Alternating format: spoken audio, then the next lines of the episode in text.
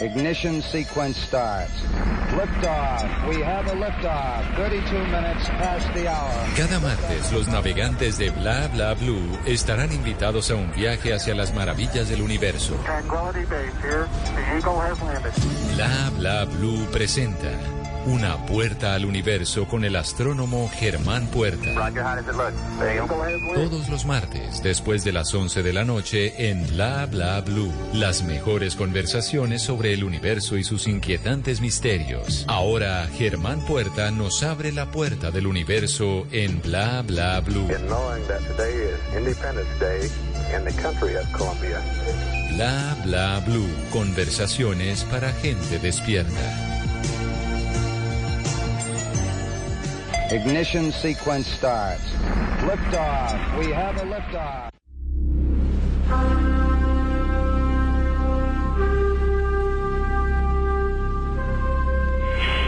Twenty seconds and counting. T minus 15 seconds. Guidance is internal. 12, 11, 10, 9. Ignition sequence starts. 6, 5,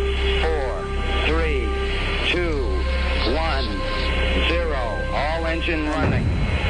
Liftoff. We have a liftoff. 32 minutes past the hour. Liftoff on Apollo 11. Tower cleared. Here We got a roll program. Neil Armstrong reporting the roll and pitch program, which puts Apollo 11 on a proper heading. That's one small step for man. One En Colombia son las 11 de la noche 17 minutos. Les damos la bienvenida a nuestros queridos navegantes. Bienvenidos a esta segunda hora de Bla Bla Blue, que realmente la primera, porque en la, en la primera pues tendríamos el programa desde Qatar. Pero aquí arrancamos hasta la una de la mañana. Como todos los martes, de aquí hasta que el tiempo y el espacio nos lo permitan, se abre una puerta al universo en Bla Bla Blue. Así que todos los navegantes de ese programa ya pueden pasar a bordo, abrocharse sus cinturones de seguridad, porque vamos a iniciar este hermoso viaje de la mano de nuestro capitán, nuestro queridísimo astrónomo Germán Puerta. Muy buenas noches, Germán. Gracias por estar con nosotros. Hola Mauricio, buenas noches. Un saludo y un saludo a todos los amigos de, Puerta del Universo, los amigos de la ciencia, de la cultura científica. Eh, bueno, una noche más aquí en, en Bla Bla Blue. Y esta vez sí hay que abrocharse los cinturones porque vamos a hablar de, de, la, de los riesgos y la gran aventura que es el viaje por el espacio. Eso es. Así que eh, el timón es todo suyo, capitán. Nos abrochamos los cinturones y nos lleva a esta puerta al universo que se abre a partir de este momento. Germán, adelante. Bueno, eh, eh, eh, vamos a hacer un poco de, de retrospectiva del tema. Cuando llegamos a la Luna en 1969, en esa vertiginosa carrera entre Estados Unidos y la Unión Soviética, que realmente fue un, éxito extraordinario, pues para las dos naciones, especialmente para Estados Unidos y para la NASA. Pero era prácticamente inminente el viaje a Marte. Es que el éxito eh, fue extraordinario.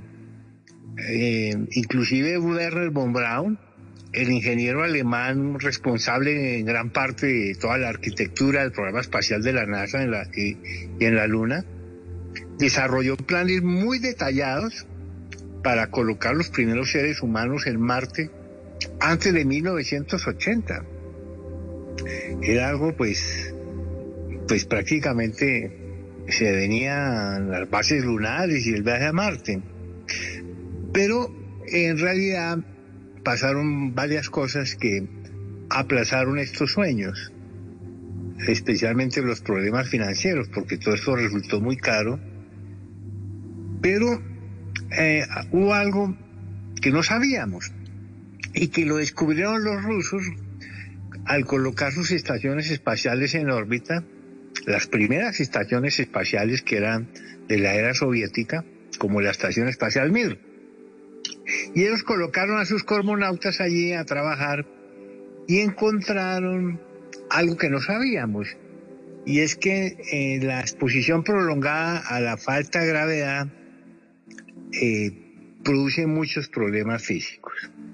Entonces, el, el tema de Marte no es tan sencillo en este caso, porque pues a la Luna sí, a la Luna vamos en tres días, tres días de viaje. La Luna tiene esa enorme ventaja de estar pues cerca en términos cósmicos. Pero Marte, en el mejor de los casos, cuando se producen las ventanas de lanzamiento, eh, Marte está a unos siete meses de viaje. Y además, solamente se puede ir cada 25 o 26 meses. Esto es porque debido a la configuración de la órbita de la Tierra de 365 días alrededor del Sol y la del planeta Marte 687, significa que más o menos cada, cada dos años, un poco más, la Tierra y Marte se encuentran en el mismo sector del cielo. Y es en ese momento en el cual se puede hacer el viaje, no antes. Entonces, necesariamente estamos hablando de varios meses de viaje. Así es que el sueño de ir a Marte se ha venido aplazando. Recordemos, por ejemplo, algo. En 1990, el presidente George Bush de Estados Unidos declaró que una tripulación americana descendería en Marte para conmemorar los 50 años de la llegada del hombre a la Luna. O sea, en 1990 él estaba visualizando el viaje a Marte en el año 2019. Yo creo que él estaba un poco como parodiando la proclama de Kennedy en 1961, cuando lanzó a su país a, la carrera a la Luna antes de 1970. El caso es que llegó el año 2019 y no fuimos a Marte.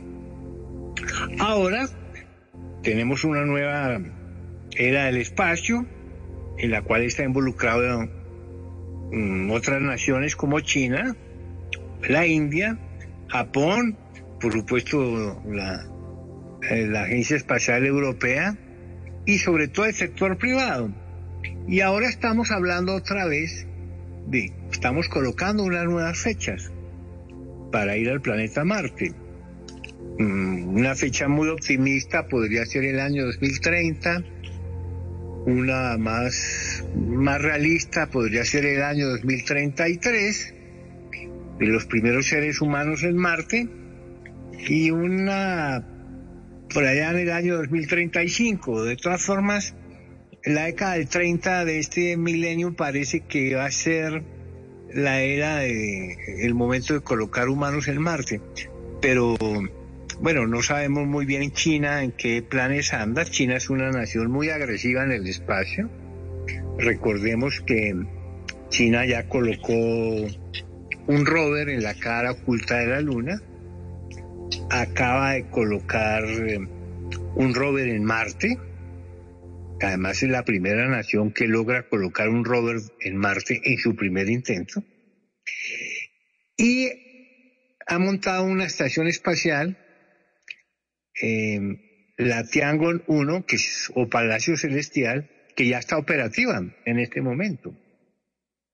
Así es que es posible que ellos estén pensando en ganar esa carrera al planeta Marte.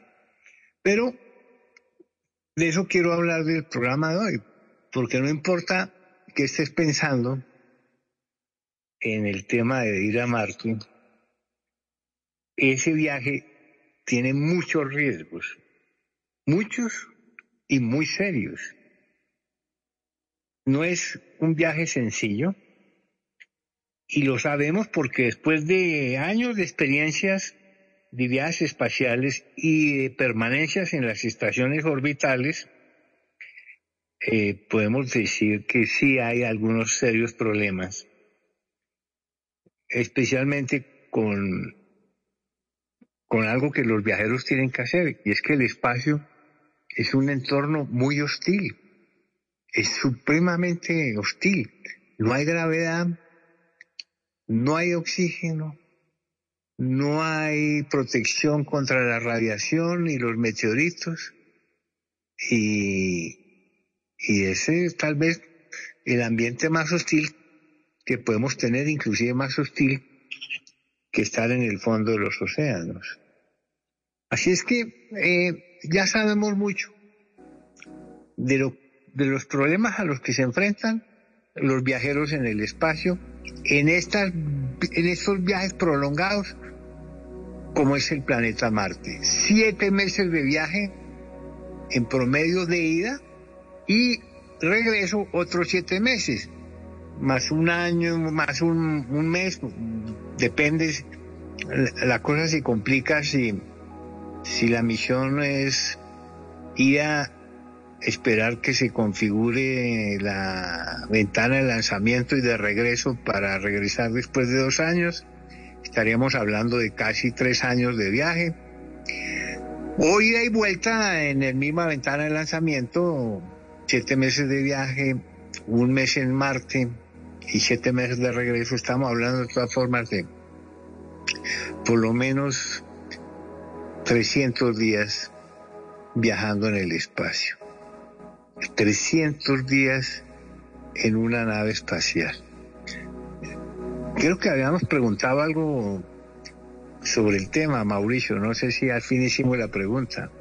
Sí, eh, por supuesto, Germán. Les preguntamos a nuestros oyentes de Bla Bla Blue en nuestra cuenta de Twitter, arroba Blue Radio Co, con el numeral Bla Bla Blue y con el numeral Viaje Espacial Bla Bla Blue. Le estamos preguntando esta noche a las 11.27, ¿iría al espacio sabiendo que el viaje duraría dos años? Les estamos preguntando a nuestros oyentes esta noche, ¿ustedes irían al espacio sabiendo que el viaje duraría dos años? Sí, 53%, no 47%. La mayoría se le mide a este viaje largo, pero fabuloso, Germán? Pues no sé, Mauricio, después de que lo, que les voy a contar, de pronto se van a caer los, los viajeros, van a reducir. Bueno, miren, en resumen lo que pasa es esto. El principal problema de los viajeros espaciales es la ausencia de gravedad por periodos prolongados. Y de eso sabemos mucho porque no solo desde las estaciones espaciales soviéticas, sino en la Estación Espacial Internacional, hemos colocado personas, hombres y mujeres, viviendo mucho tiempo en el espacio. El principal problema que casi todos tienen es una ah, afectación a la función vestibular, o sea, el sistema que mantiene el equilibrio y la orientación.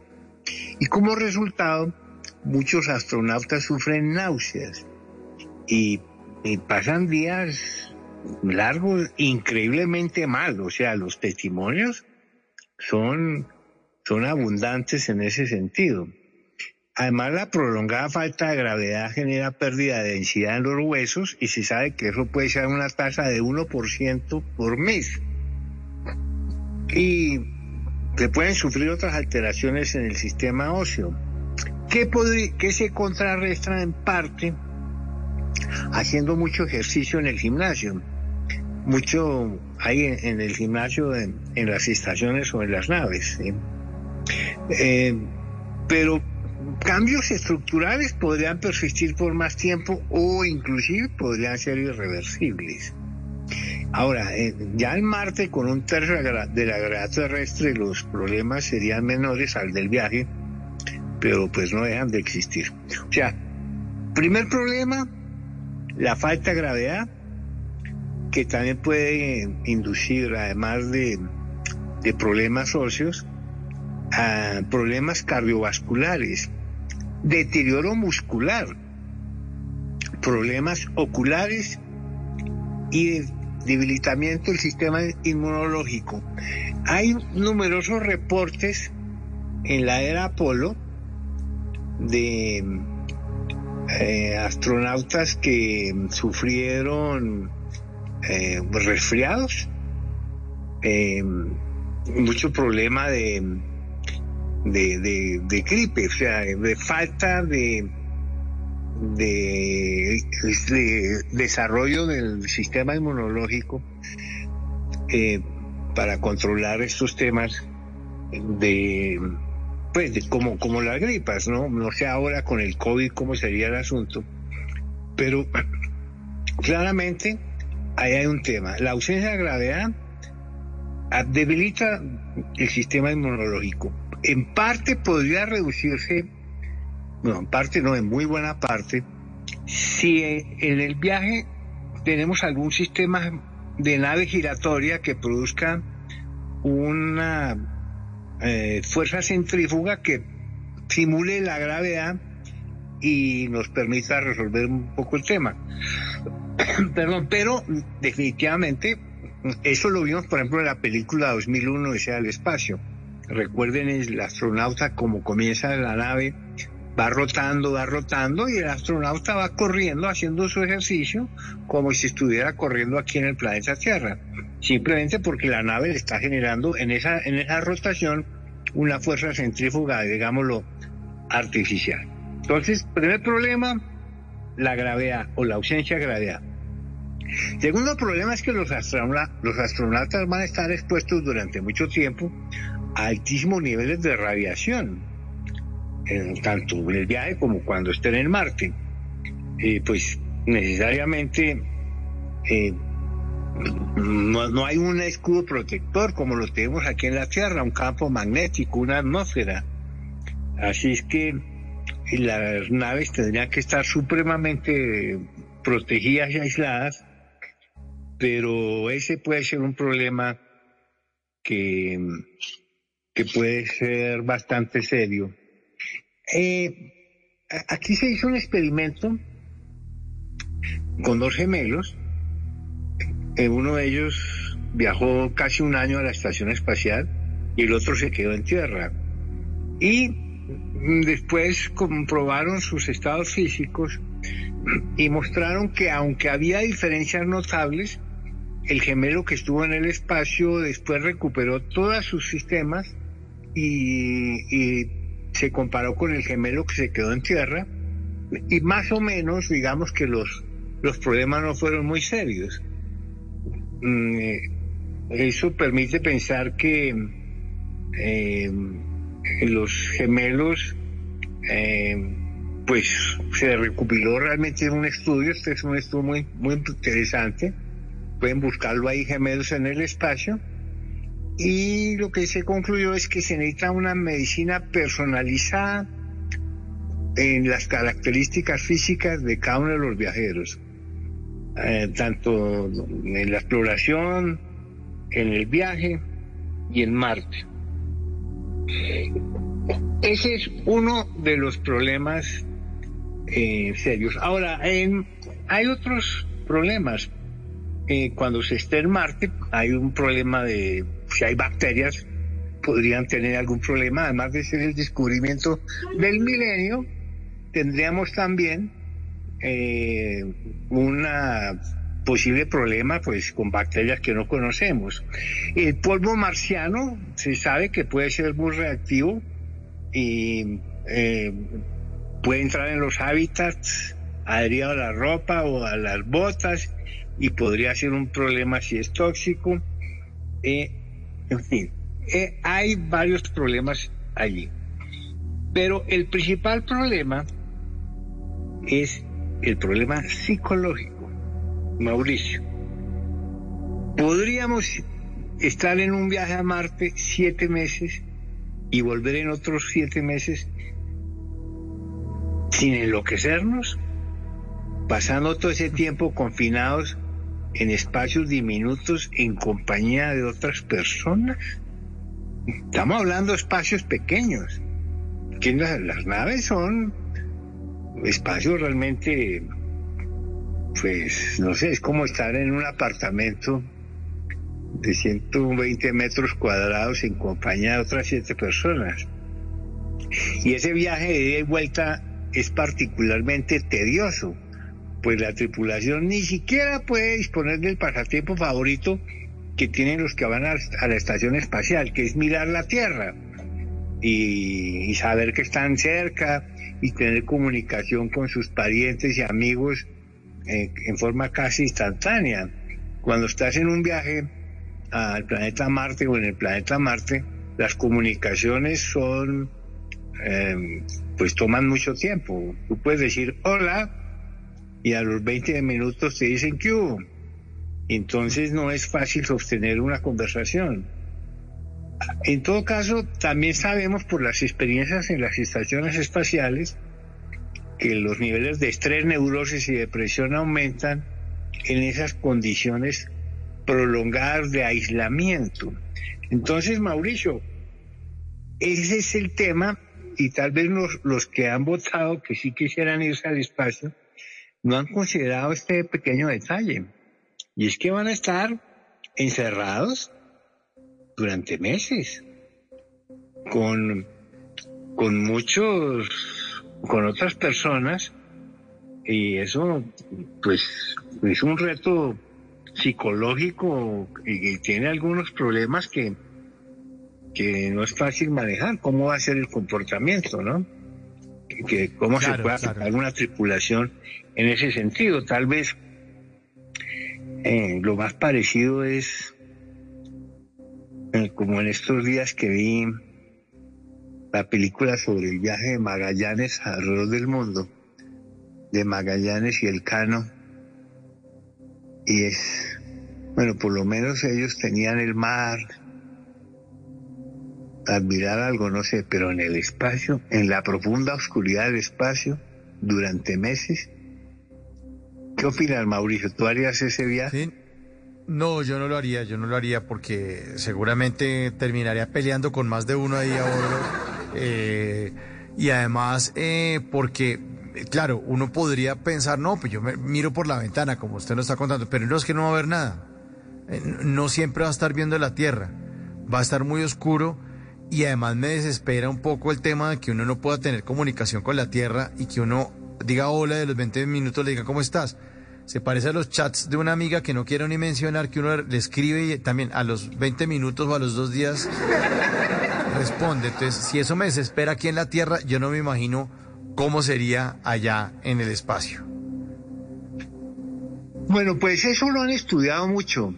Eh, y bueno, es clave el tema del, liderato, de quién es el, capitán o el comandante en tal expedición. Eh, como en todo grupo social, un líder, un buen líder, puede realmente resolver muchos problemas. Recordemos de todas formas que los tripulantes que van a hacer estos viajes van a haber pasado por unas pruebas y unos tests impresionantes, no solo físicos, sino mentales. Y aquí en la Tierra se han hecho ya experiencias de aislamientos, inclusive una que se hizo en Rusia de 500 días en donde se encerraron varios eh, voluntarios, incluyendo un colombiano, un bogotano, Diego Urbina, estuvo allí en esta experiencia de los 500 días y encontraron pues eh, varios problemas, ¿no?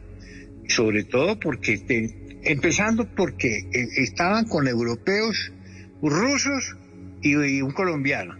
Y ahí vemos unas diferencias culturales eh, y se reportaron pues diversos niveles de tensión, eh, costumbres diferentes, el tema de la comida, ¿sí? Eh, o sea, imagínense ustedes todo el problema de encerrarse 500 días en, un, en unos espacios pequeños con un chino, un ruso, eh, un europeo, ¿sí? los resultados parece que que encontraron que eh, inclusive esos eventos en celebraciones de Navidad o el cumpleaños, ¿sí? Eh, no es no era tan sencillo y el grupo tendía a automatizarse y problemas de comunicación eh, pues que no se entendían diferencias en los estilos de trabajo, ¿sí?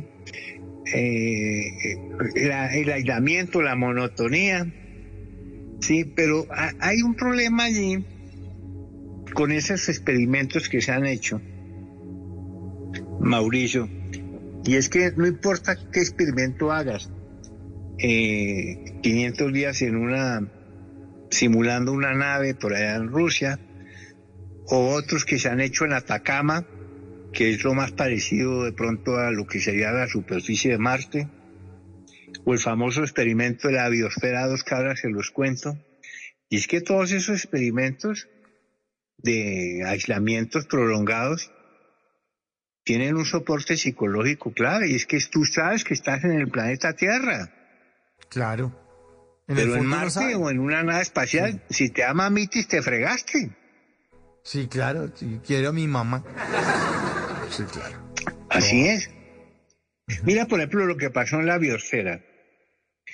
Eh, este es un tema que tiene que ver con el tema que, ahorita lo, lo, vamos a mencionar de sexo en el espacio. Porque es que estamos hablando de siete personas, se supone que es número impar el viaje a Marte, decisiones por voto son claves que sean número impar, como las juntas directivas, ¿no? eh, a, propósito, eh, eh, hay una pregunta que nos hacemos también. ¿Va a ir un médico en esa misión? ¿Qué hay de los problemas médicos y los accidentes? ¿Habrá un médico a bordo? O sea, tú vas a sacrificar una de las siete posiciones claves colocando un médico, porque sin duda va a haber ingenieros, ingenieros navegantes, ingenieros de sistemas, posible que haya un físico, no sé si van a buscar vida, puede haber un biólogo, un paleontólogo, no sé qué, pero un médico, o sea, no hay forma en el viaje a Marte eh, o a un asteroide o, a donde sea un viaje prolongado para arreglárselas con el planeta Tierra. Están, todo el mundo está por su cuenta. Claro, tienen una asesoría remota y seguramente eh, todos tienen alguna capacitación médica básica para, por ejemplo, los problemas más comunes como la reanimación cardíaca en cero gravedad o la, el tratamiento de fracturas, heridas, quemaduras y otras que no sean pues tan serias. De pronto hay algún, algún sistema robótico um, para operaciones. Bueno, pero todo eso está, pero también está, es el tema de las emociones y el tema del sexo en el espacio. Pues alguien se le ocurrió, por allá en 1991, hacer un experimento eh, en, eh, en Estados Unidos, que se llamó la Biosfera 2. Decidieron simular cómo sería una base en Marte y construyeron un enorme hábitat en el desierto de Arizona, en Estados Unidos, una especie de arca de Noé en el desierto, en donde ocho personas, cuatro parejas, cuatro hombres y cuatro mujeres se encerraron completamente aislados en ese laboratorio pues ecológico autosuficiente durante dos años. Tenían miles de especies de animales y vegetales, plantas, especies de animales, reciclaban el agua y la orina, producían su propio alimento y ellos pensaban que iban a tener pues muchísimo tiempo para hacer desarrollos y experimentos. Pero miren lo que les pasó. Eh, prácticamente sobrevivir les tocó la mayoría del tiempo, como el 95% porque tuvieron muchísimos problemas en contaminación del aire y del agua y pestes y plagas en las plantas y los animales. Em, muchos problemas de preparar la comida, em, tuvieron altos niveles de contaminación, e inclusive hubo algunas enfermedades pero sobre todo hubo desavenencias entre ellos, peleas, acusaciones y hasta infidelidades. Todo eso quedó reportado. Inclusive tuvieron acusaciones sobre eh, que, que no seguían las reglas como eran, algunos se robaban la comida. Pero aún así lograron permanecer los dos años, el tiempo previsto, totalmente aislados. Pero insisto, tenían el soporte psicológico de que están en el planeta Tierra. Pero en Marte, o en una nave espacial en medio de la nada, ¿cómo vas a resolver? O sea, a pesar que son personas súper entrenadas, pero esto no es lo mismo que las misiones Apolo, que son tres días de viaje, le dan una vuelta por ahí, bajan, se devuelven y vuelven a la gloria de la fama. Que eso es otro problema, ¿no? Que,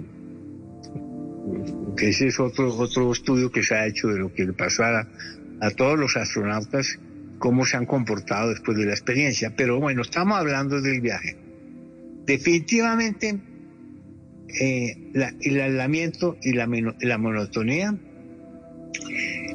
algunos dicen que podría reducirse con realidad virtual. Eh, por ejemplo, ¿qué? con visiones virtuales de la Tierra o algo así. Eh, el tema del ocio. Mm, o sea, definitivamente esto es una aventura que parece muy peligrosa.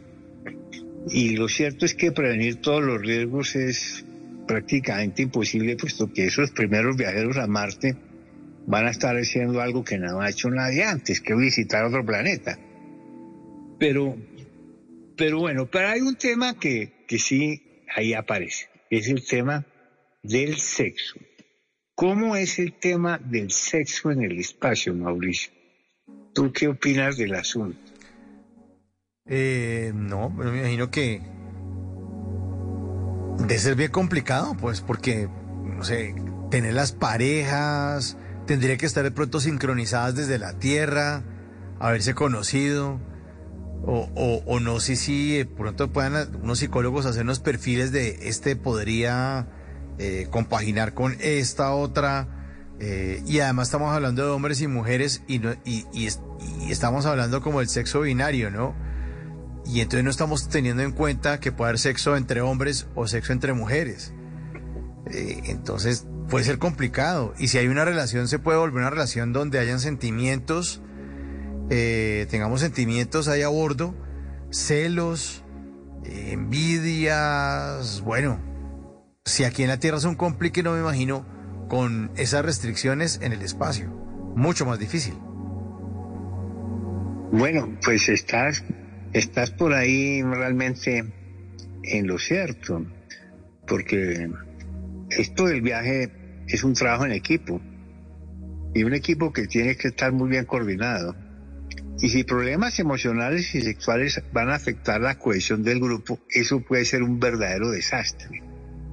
El caso es que el tema del sexo en el espacio no se ha estudiado, no, no se ha estudiado nada bien. realmente pareciera que, por ejemplo, NASA y Agencia Espacial Europea y hasta los rusos han sido muy conservadores en el tema del sexo en el espacio. Lo único que sabemos es que el amor y el sexo son temas centrales de la vida humana. Y esto necesariamente va a tener que tratarse en algún momento pero no, el tema del erotismo humano, eh, o sea, no es algo que se haya realmente estudiado. Eh, o sea, una cosa es enviar rovers a Marte y otra cosa es enviar seres humanos a vivir en el espacio por periodos muy largos de tiempo, ¿sí? Y en la práctica no se han hecho realmente eh, esos estudios. no hay una experiencia previa. No sabemos de ningún caso, ni siquiera soviéticos, que se haya, haya sucedido sexo en el espacio. No lo sabemos. Pero como, como experiencia eh, planificada y estudiada, no tenemos ninguna, ninguna experiencia. Lo único que sabemos es que la, la, con, animales eh, se han hecho algunas experiencias en los temas de los genomas y la reproducción, pero no, no hemos trabajado el tema del amor y el erotismo y el sexo en los seres humanos que van a ir al espacio. En el, necesariamente vivir en el espacio va, esos periodos prolongados necesita algún tipo de intimidad. Y, las tensiones entre los miembros de la tripulación en condiciones de azar y de peligro, en donde la cooperación es esencial, pues el tema del sexo va a tener que aparecer en algún momento, ¿sí? Pero el hecho es que los programas espaciales han completamente omitido el tema del sexo en el espacio. Y los, los pocos estudios, como te son sobre temas de reproducción animal, de roedores anfibios, insectos y otros que, ¿sí? Pero la sexualidad humana es más que la, la reproducción, incluye eh, asuntos emocionales y psicológicos complejos en la dinámica de las relaciones humanas. Eh, no solamente, pues el amor y el sexo también son claves en, en la diversión y el placer. Y, y la exploración espacial requiere esa, eh, eh, esa honestidad y esa intimación de las necesidades humanas. Y la abstinencia no es una opción viable. Así es de que, de alguna forma, cuando estemos ya realmente en el tema del viaje a, de larga duración, eh, no sé muy bien cómo se va a tratar el tema, no me lo estoy imaginando. No sé si realmente lo que hay que hacer es como la biosfera de Arizona y mandar parejas casadas. Pero, pues, no sé, eso puede dar lugar a otros problemas, ¿sí? Claro, sí, Pero- sí, sí, ni siquiera en, en la época de pandemia las parejas casadas también se separaron. ¿Por qué? Por estar juntas, tan cerca una de la otra. Entonces, aquí podría pasar exactamente lo mismo. Que estén casadas no asegura que no vayan a tener problemas allá en el espacio. Exacto. ¿Qué, qué opinan los oyentes sobre el tema? No sé si tenemos algún Sí, comentario. Sí, tienen comentarios. Tenemos comentarios aquí en nuestra línea 316-692-5274. Les, les estamos preguntando esta noche, ¿iría al espacio sabiendo que el viaje duraría dos años? Y aquí nos dicen, Mauro, sí iría, aún sabiendo que la probabilidad de volver por ahora es nula. Otro oyente dice, la idea es difícil. Según nuestro querido astrónomo y según él, no habría retorno. Pero no he salido de Antioquia, pues menos saldría del planeta. Intención hay, recursos no. Saludo Juaner desde Medallo. Qué comentario divertido. Otro oyente. Cordial saludo, Mauricio.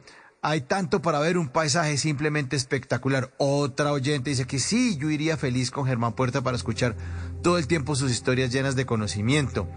Aquí nos dicen otro comentario, el próximo jueves 8 de diciembre, Marte estará más cerca de la Tierra. Eso se llama oposición planetaria. Y aquí hay una pregunta. Hola Mauro, buenas noches. Profesor Puerta, comparándonos con la ficción, con las películas que muestran viajes largos en el espacio y siempre utilizan la criogenia, ¿es posible viajar así? Si existiera ese método de criogenia. Nos dan las gracias por el programa y la pregunta la formula Ramiro Flores desde Neiva. ¿Sería posible con criogenia? Hermano. O sea, lo que llaman suspensión animada, dormirse para viajar. Sí, creo que eso es posible. En viajes, sí. Esa podría ser otra solución, Claro. pero no estoy muy seguro. uno mol- Pero es que uno dormidito molesta menos. Entonces eso puede Sí. funcionar. Por lo menos lo tienen quieto ahí y no, no, y, a- y no se aburre, pues solucionarían un poco de problemas de tedio, de, de lo que estamos hablando, del aburrimiento. Eh, eh, periodos tan largos de oscuridad, sin ver para abajo, ya, ya utilizó todo lo tipo de, de, de, de- de- de juegos, de entretenimiento, ya hablaron de todos los temas, evacuaron todos los temas, pues nada, a dormir, a dormir un buen tiempo y después despertar cuando la, la nave ya esté mucho más avanzada, ¿no, Germán? Pero, pero, tema interesante, por ahí mencionaron el tema de la oposición y tiene que ver con el programa que vamos a hacer en ocho días, Mauricio, que va a ser sobre las estrellas de diciembre, el cielo de diciembre. Se acercan las vacaciones y quiero que nuestros oyentes se enteren de las fabulosas maravillas que podemos ver este diciembre en vacaciones en el cielo, en el cielo estrellado. Bueno, en algún momento aquí en Bogotá ha estado lloviendo mucho, no sé cómo están en otros lugares, eh, pero yo, yo creo que en algún momento va a llegar el verano y creo que va a llegar para nuestras vacaciones de diciembre. y quiero contarles lo que van a ver en diciembre, empezando por efectivamente mañana 7 y el 8, miércoles y jueves tenemos la oposición de Marte, o sea, el momento en el cual Marte está más cerca de la Tierra, pero además la espectacular conjunción de la Luna con Marte. Espero que salgan mañana a verla, mañana en la noche y el, y el jueves también en la noche, y van a ver esa luna casi llena con el planeta Marte que está muy visible, es que está viéndose espectacular. Todo este mes de diciembre se va a ver extraordinario en la constelación de Tauro, con la estrella rojita Aldebarán también ahí a su lado. Todo esto se ve a simple vista. Y el martes 13, el próximo martes 13, de hoy en 8, tenemos la espectacular lluvia de meteoros de las Gemínidas, que para mí es la mejor que puede, que puede verse. Así es que yo les propongo que el próximo martes, que vamos a hablar de todo esto de las estrellas de diciembre, apenas termina el programa, salimos a medianoche y miramos al cielo a ver la lluvia de meteoros. Eso va a ser el próximo martes. Entonces vamos a hablar de las estrellas de diciembre. Mauricio, voy a recordarles mis redes. Astropuerta en Instagram y Twitter. Astropuerta.gmail.com en el correo para que me escriban. Y vamos a, concluir sobre el viaje, los peligros del viaje espacial. Definitivamente vamos a ir al planeta Marte en, no sé, 10 años. Y, no hay otra forma de hacerlo sino en ese viaje de los 7 meses, a menos que se desarrollen unas nuevas tecnologías de propulsión. Por ahí se habla de energía nuclear o plasma, no sé cuántas cosas, no soy especialista en, ese, en esa materia, pero por ahora, por lo que tenemos, el viaje toma siete meses. De ida, un mes en el planeta Marte, bueno, de pronto orbitamos el planeta nada más y nos regresamos, estamos hablando de 14, 15 meses, que eso nos da como, no sé, como, como 400, 500 días. ¿Pueden ustedes imaginarse estar 500 días en una nave espacial que es como el, área de, una, de un apartamento, unos 120 metros cuadrados, en compañía de otros seis personas, cuatro hombres y tres mujeres, o, o, tres mujeres, cuatro hombres, cinco mujeres, dos hombres, cinco hombres, dos mujeres, seis mujeres, todos hombres, todas mujeres, hagan las combinaciones que quieran.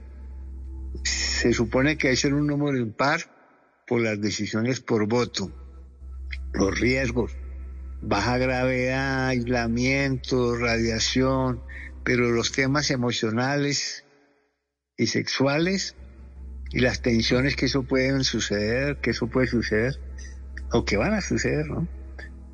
¿Cómo va a ser el manejo? ¿Cómo va a ser el liderato?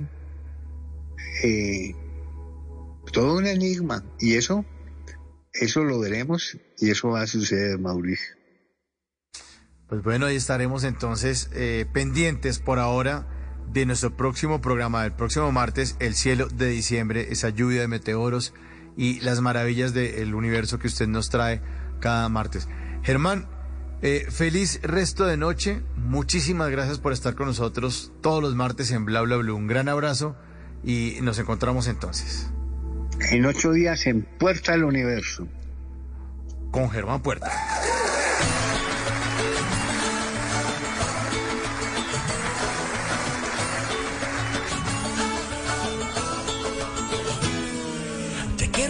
No quise antes. Te quiero porque eres natural. Porque no hay que tocarte con guantes. Ni hablarte sin primero pensar. Y en mi soledad,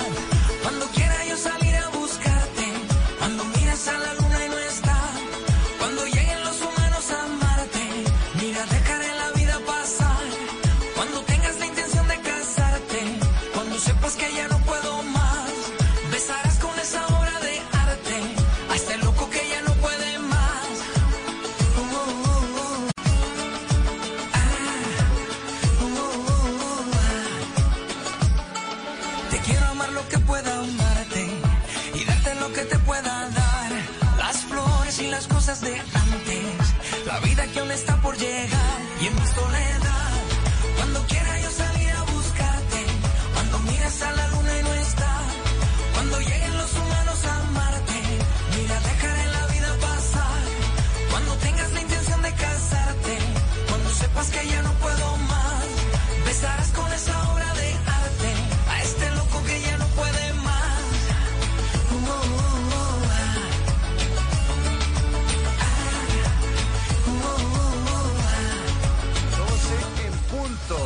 Noche, ya es miércoles 7 de diciembre. Ya es el día de las velitas. Bueno, más tardecito estarán todos, estaremos todos prendiéndolas, encendiéndolas. Por ahora estamos listos para voces y sonidos. Está listo Javier Segura con voces y sonidos para hacernos una actualización de las noticias más importantes de Colombia y del mundo. Pero al regreso, invitada musical, Majo Insuasti. Va para todos ustedes aquí en vivo en Bla Bla Blue. Esto es Bla Bla Blue, ya volvemos.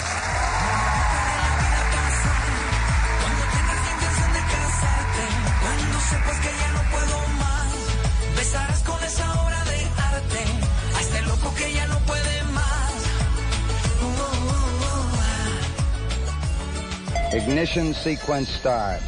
Liftoff. We have a liftoff. 32 minutes past the hour. Cada martes los navegantes de Bla Bla Blue estarán invitados a un viaje hacia las maravillas del universo. Tranquility Base here. The Eagle has landed. Bla Bla Blue presenta Una puerta al universo con el astrónomo Germán Puerta. Todos los martes, después de las 11 de la noche, en Bla Bla Blue. Las mejores conversaciones sobre el universo y sus inquietantes misterios. Ahora, Germán Puerta nos abre la puerta del universo en Bla Bla Blue. Bla Bla Blue. Conversaciones para gente despierta.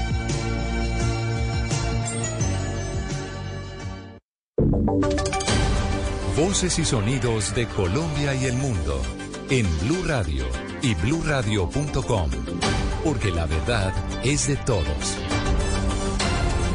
Ya son las 12 de la noche y tres minutos y esta es una actualización de las noticias más importantes de Colombia y del mundo en Blue Radio. A través de un comunicado, Luis Pérez Bonfante, el profesor de la Universidad del Valle, denunciado por abuso sexual a una investigadora de la Universidad Nacional, se defendió de esas acusaciones. Paula Gómez. Mire, Luis Alberto Pérez Bonfante, el docente de la Universidad del Valle que ha sido denunciado por abuso sexual a una investigadora de la Universidad Nacional de Bogotá, ha expedido un comunicado a la opinión pública en el que indica que en los hechos que es acusado por el Salomé Urbano Delgadillo en un video ampliamente difundido en redes sociales y medios de comunicación jamás ocurrieron, abro comillas. Esto quedará demostrado en las instancias legales pertinentes y la señora Irene Salomé Urbano tendrá que hacerse responsable de las consecuencias penales y civiles del caso. Además, indica que en razón a amenazas que ha recibido, hace responsable a la investigadora por los eventuales atentados contra su vida que puedan presentarse luego de esta declaración, a la que ha llamado infame. El docente, a través de este comunicado, indica, dado que la señora Irene Salomé Urbano me acusa de la comisión de gravísimos delitos, tengo la absoluta convicción de que el escenario para dirimir este asunto son los estrados judiciales y no las redes sociales ni los medios de comunicación. Ante las autoridades pertinentes presentaré las pruebas que demuestran mi inocencia y la comisión de varios delitos, entre ellos injuria y calumnia, cometidos por la señora Irene Salomé Urbano. 12 de la noche y cuatro minutos, un grupo élite del CTI de la Fiscalía y de la Policía capturó a 10 personas y rescató más de 100 especies silvestres, de las cuales muchas estaban al borde de la muerte. Eso pasó en el departamento de Córdoba. Diana Espina. La crueldad con que actuó una red de traficantes de especies silvestres quedó al descubierto durante varios allanamientos realizados en los municipios de Buenavista, La Apartada y Tierra Alta en Córdoba. En estos lugares incautaron 160 aves de diferentes especies, entre ellas loros, pericos y guacamayas. También encontraron un jaguar, cuatro monos titica blanca y una ardilla. Las especies estaban atadas, sedadas y con heridas. Cindy Tatiana Vargas, directora seccional de la Fiscalía de de Córdoba, indicó que fueron 10 las personas capturadas en los operativos. Se estableció que al parecer para la manipulación de las especies las bañaban con agua fría. En el caso de las aves, las tenían atadas en las patas y a los mamíferos de la cabeza. El trabajo investigativo da cuenta de que la actividad ilícita data de aproximadamente 50 años, donde varias familias se lucran con esta acción ilegal e incluso abastecen de especies de fauna a traficantes de otras ciudades de Colombia. Gracias, Diana. 12 de la noche y 5 minutos. En diciembre, el horario de la rumba en Neiva será hasta las 5 de la mañana. La alcaldía también prohibió el uso y la venta de pólvora en la capital del Huila. Silvia Tunduar. Con el fin de reactivar la economía durante las fiestas de Navidad y fin de año, la alcaldía de Neiva autorizó extender los horarios de funcionamiento para bares y discotecas hasta las 5 de la mañana, en los corregimientos hasta las 3 de la mañana, a excepción de San Luis, Aipecito, Vega Larga y Chapinero, donde solo podrán funcionar hasta las 10 de la noche. Faiber Hoyo, secretario de Gobierno Municipal. Bueno, hemos emitido el decreto 0970, donde el alcalde de Neiva reactiva la ciudad, como siempre en época de fin de año y año nuevo, horario para tener una IVA despierta hasta las 5 de la mañana en algunos establecimientos, pero también con restricciones para sector rural por el mismo tema del control del orden público y otras situaciones. En el decreto además se prohíbe la venta, manipulación, fabricación y uso de pólvora. Estas medidas regirán entre el 7 de diciembre y el 10 de enero del 2023. Noticias contra reloj en Blue Radio. Y cuando ya son las 12 de la noche y 6 minutos, la noticia en desarrollo, el, Partido Demócrata de los Estados Unidos aumentó este martes su mayoría en el Senado con la victoria de su candidato Rafael Warnock en el estado de Georgia, que se impuso por un margen estrecho al candidato del Partido Republicano Herschel Walker. La cifra que es noticia, el salario de los congresistas en Colombia quedó en 37.8 millones de pesos mensuales. El presidente Gustavo Petro firmó esta noche el decreto del aumento que en promedio sube en 2.5 millones de pesos el salario de los congresistas. Quedamos atentos porque el departamento del Cauca reporta a esta hora cierre total en la vía entre Río Negro y El Palo en kilómetro 125 por pérdida de banca. El desarrollo de estas y otras noticias en blurradio.com continúen con bla bla bla. Conversaciones para gente despierta.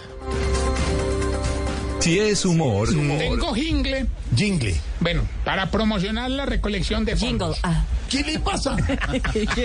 Esto es una pirateada total. Esto es un ladrón. Esto es el jingle original, escrito por, por W, por Tibaquirá y por el doctor Gallego. Es una institución, es un himno de Navidad en Blue. También. De- déjeme oír de nuevo. Es tiempo de donar.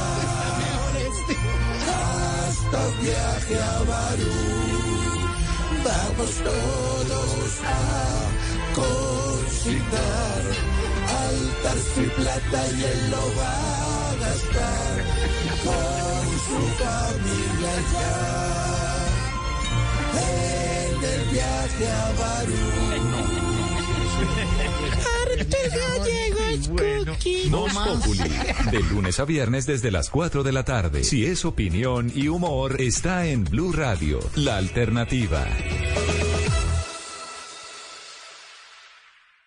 Boombox suena a todo lo que quieras escuchar. Desde tu celular, tablet, computador o parlante inteligente. Donde quieras, cuando quieras. Llegó Boombox Podcast, un mundo por escuchar. ¿Qué te suena hoy? Encuéntranos en boombox.com o en tu plataforma de audio favorita. Boombox. En las noches, la única que no se cansa es la lengua. Por eso, de lunes a jueves a las 10 de la noche empieza Bla Bla Blue, con invitados de lujo. Hey, ¿qué tal amigos de Blue Radio? Los saluda Beto Villa. Los saluda Julio César González, Matador. Soy Edward Niño, el hombre más pequeño del mundo. Los saluda Aida Luz Valencia, clarividente y sanadora espiritual. Hola amigos, les habla Bobby Cruz a las 10 en Bla Bla Blue, Bla Bla Blue. Esta noche los invita Bobby Cruz. Con buena música, con historias que merecen ser contadas, con expertos en esos temas que desde nuestra casa tanto nos inquietan y con las llamadas de los oyentes que quieran hacer parte de este espacio de conversaciones para gente despierta. Bla Bla Blue, de 10 de la noche a 1 de la mañana. Bla Bla Blue, porque ahora te escuchamos en la radio.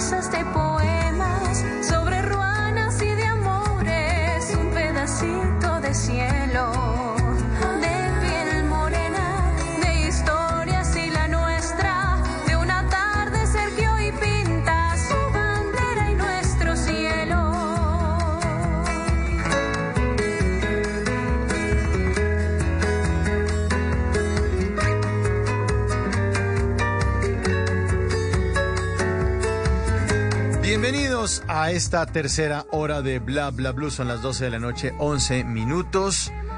Y esta bella canción eh, la interpreta una mujer muy importante. Se llama Majo Insuasti. Y ella en mi cuenta de Instagram, entre el Quintero, también los espero ahí para que vean todo lo que ocurre en Bla Bla Blue siempre.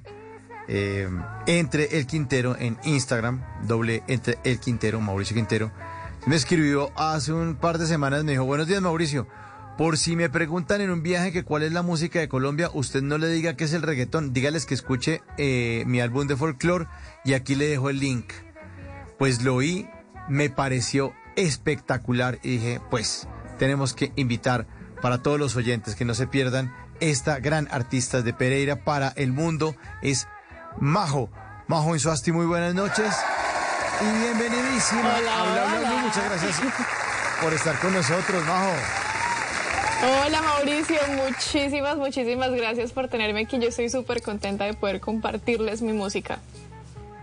Bueno, oye, ¿por qué terminó mandándome DMs ahí a Instagram? Pues mi mamá es fiel seguidora de Bla Bla Blue y yo también. Entonces nosotros dijimos, ¿sabe qué? Le vamos a mandar a Mauricio la música para que la escuche sí o sí. Que de ahí sacamos algo. de ahí sacamos un chiste. Bueno, Majo en este momento está en Estados Unidos eh, y vamos a hablar un poco de su música, de su biogra- biografía, de sus canciones. ¿Qué está haciendo por allá? Está, eh, en- tengo entendido que tenía una presentación hoy. Majo. Sí, de hecho, acabo de llegar de un show.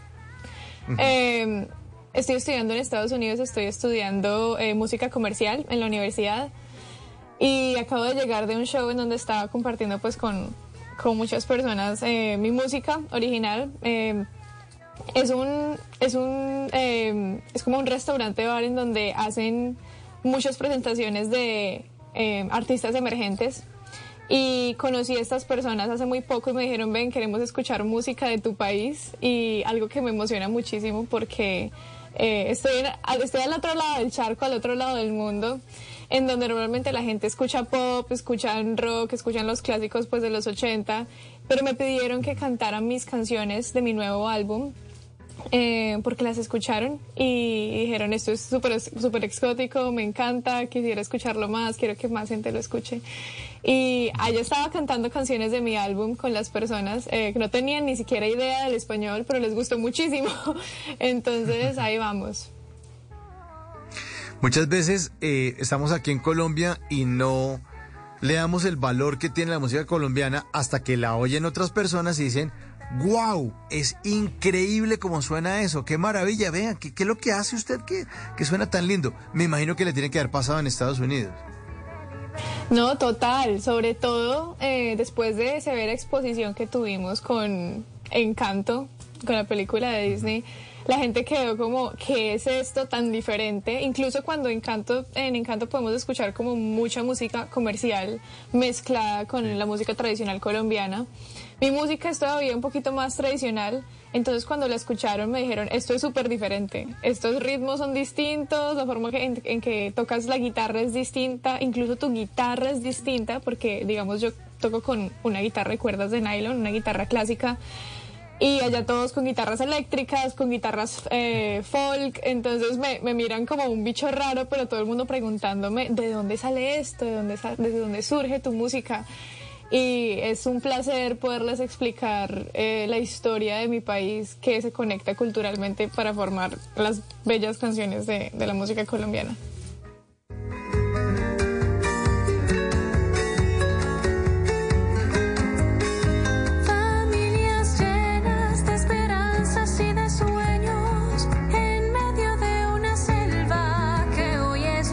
nuestros sueños.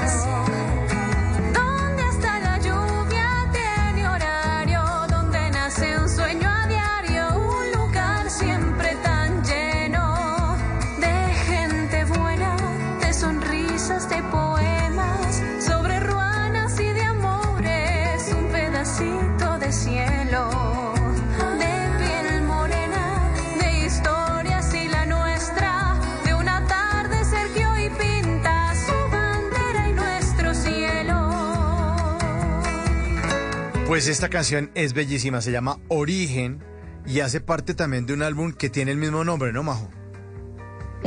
Sí, Origen es la canción con la que eh, no abrimos este álbum, pero con la que lo representamos de la mejor manera.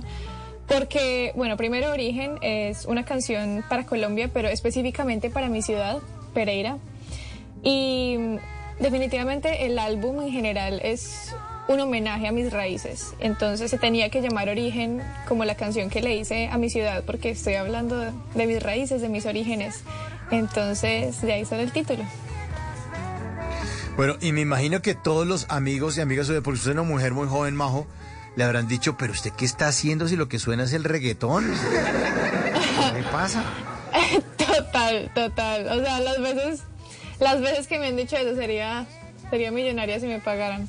Pero totalmente, sobre todo porque es la música que, que está más al alcance, o sea, es, es la música más inmediata, lo que está más al alcance de todos.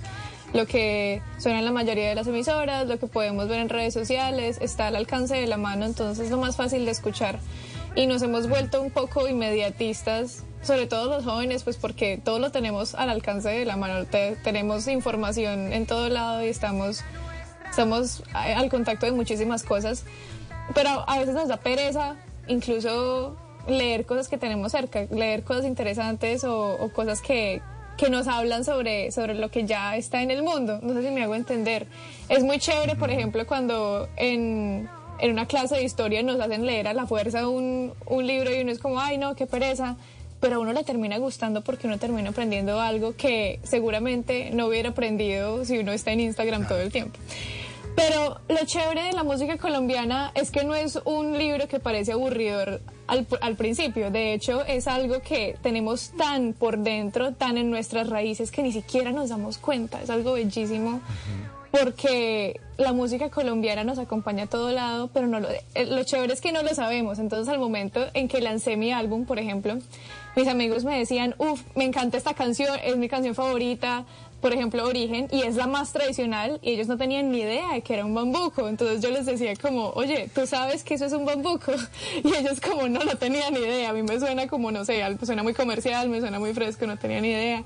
Piensan que la música colombiana es música de otro siglo, que es una música de, de viejitos, y yo como, mira, la música colombiana será y es, y, y eso es lo chévere, porque la gente muchas veces no se da cuenta, pero la música colombiana está ahí y, nunca muere.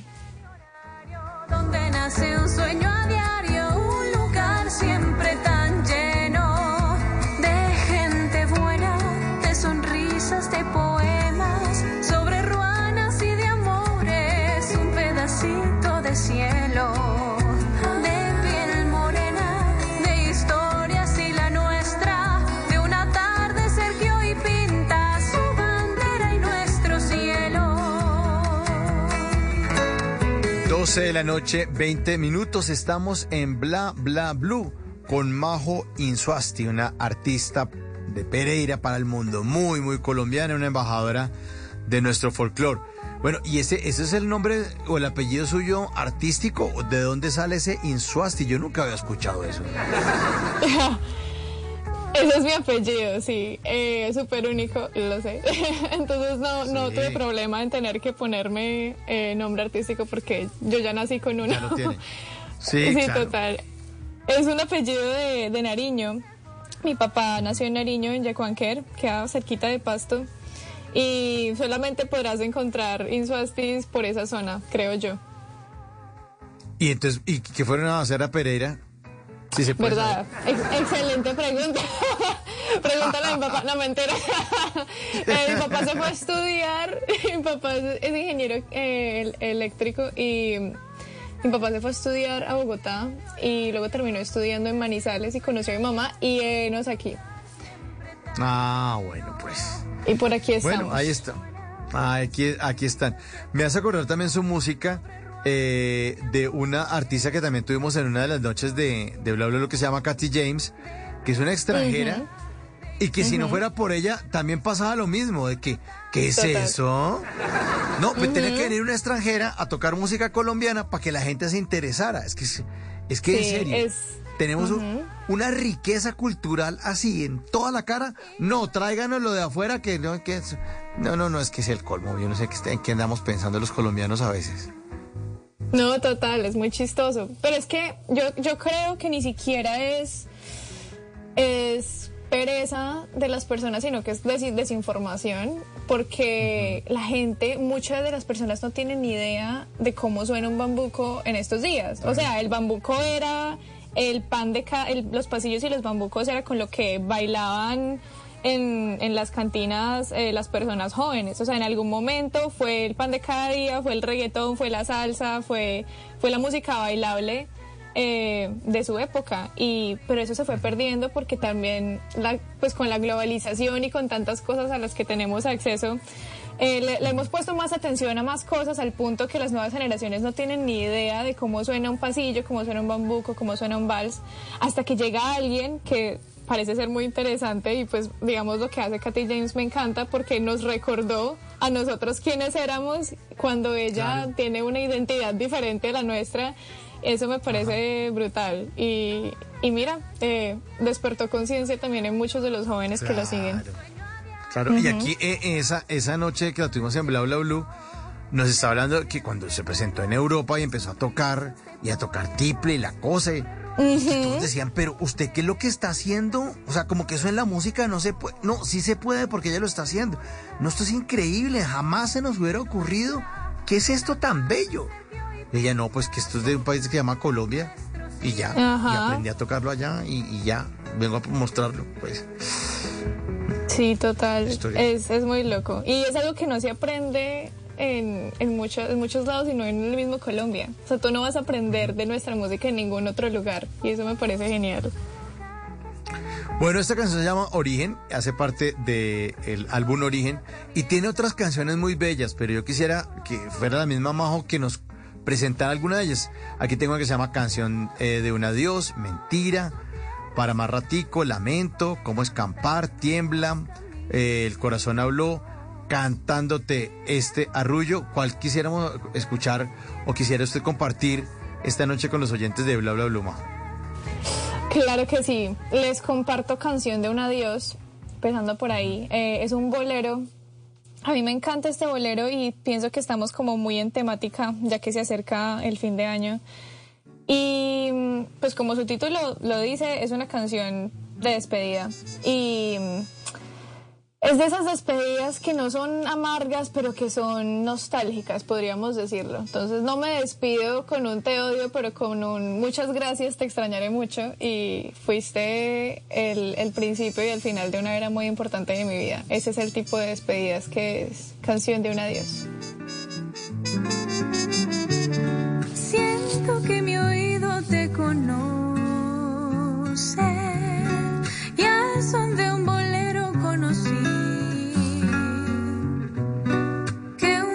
semana dura años. Que con canciones pude vivir. Un mar de canciones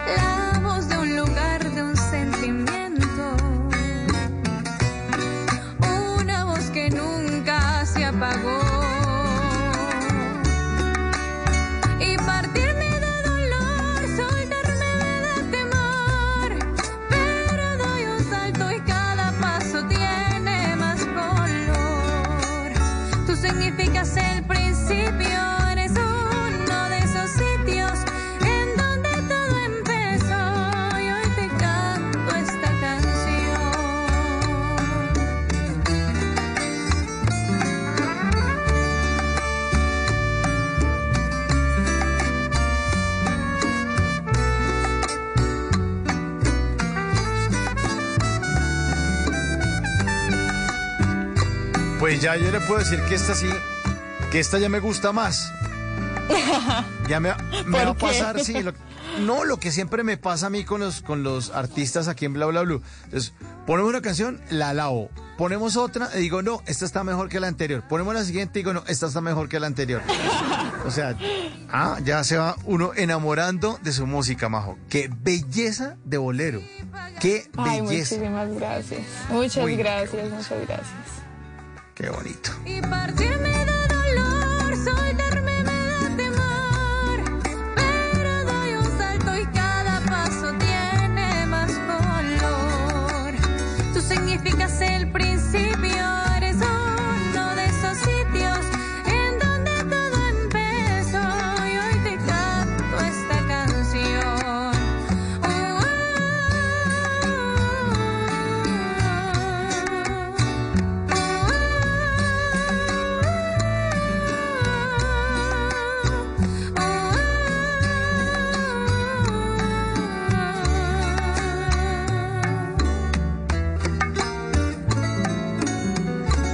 Canción de un adiós. Qué belleza.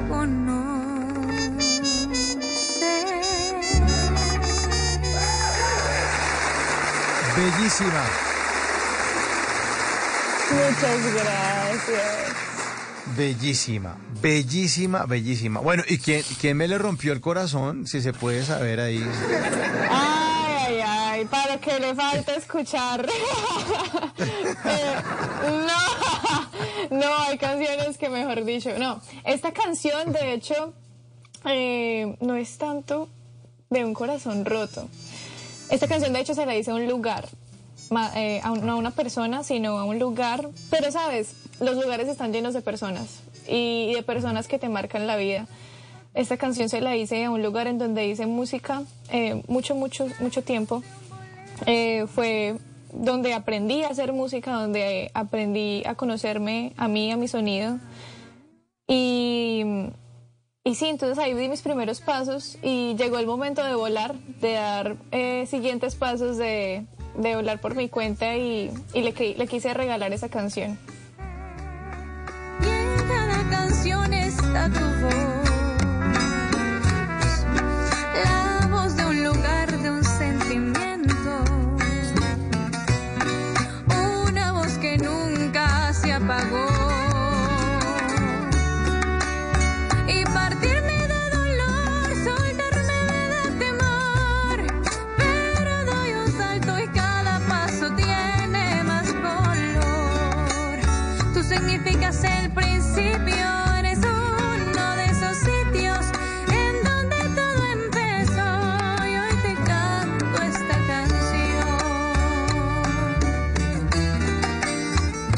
Esta noche, Majo Insuasti en Bla Bla Blue. Y como aquí hablamos todos y hablamos de todo, pues ya hay oyentes que le están escribiendo en nuestra línea 316-692-5274. Eh, dicen, oye Mauro, salúdame a tu invitada y mi aprecio y respeto porque interpreta majestuosamente la música de siempre, la música de nuestros orígenes y abuelos. Éxitos para ella, se escucha realmente bien. Juan Carlos desde California, en Estados Unidos, nos está escuchando hasta ahora. Súper, estamos en el mismo lugar entonces, genial. Muchas Bueno. gracias. ¿En qué universidad está estudiando, Majo? Estoy estudiando en la Universidad de Concordia en Irvine, en Irvine, California. Bueno, ahí están entonces en el mismo estado. Eh, Aquí dice, saluda a nuestro productor, dicen, hola Dieguito, gracias, tengo el ojo aguado, qué linda esta música, gracias, gracias por esta música. ¿ah? ¿Qué tal, qué tal que usted le despierta a los Ay, oyentes? Mil gracias, muchísimas gracias. Me encanta que se sientan identificados con estas canciones que, aunque son tristes y no me gusta verlos tristes, me encanta poder conectar con ustedes y sí, conectar nuestros corazoncitos con ella. Bueno, y otro mensaje a las 12 de la noche, 30 minutos. Eh, hola chicos de Bla Bla Blue y Majo, debo decir qué programa con el señor Puerte. Terminaron con Majo, qué orgullo y qué bonita canción. Dice que esta canción la lleva a su niñez, eh, en la que todavía se escuchaba música folclórica colombiana y nos lleva de la mano a nuestra tierra. Qué bonita niña y felicitaciones por tu carrera, qué emoción escucharte y gracias por este legado que nos dejas. Mil bendiciones para todos y el saludo se lo deja Margarita a esta hora. Muchísimas gracias. Muchísimas gracias a todos los oyentes. Siento que mi oído te conoce.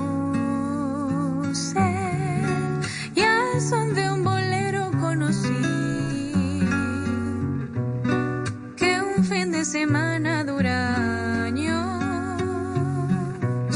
Que con canciones pude vivir.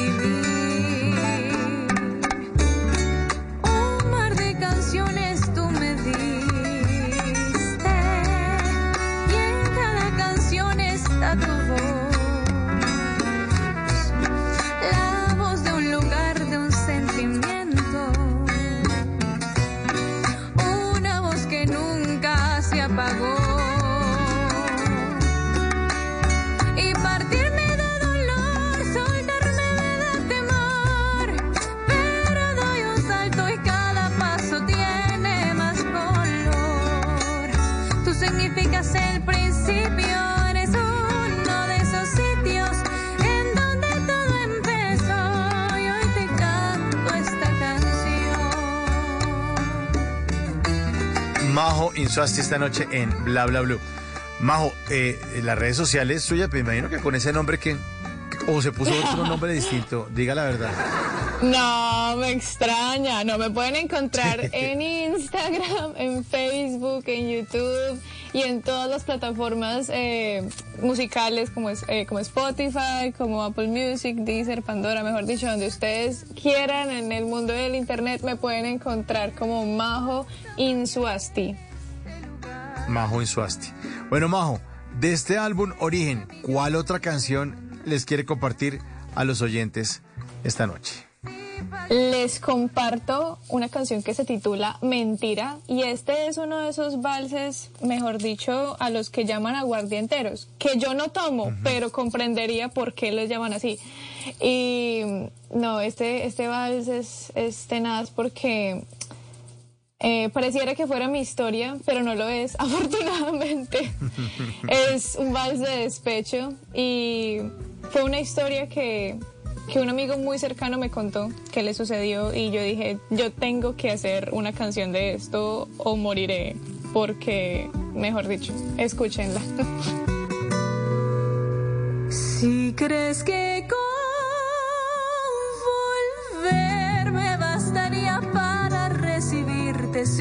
atrás, te hizo falta escuchar ese par de canciones que un día hice y te dieron igual. Si supieras que cuando te fuiste el cielo lloraba de felicidad, si supieras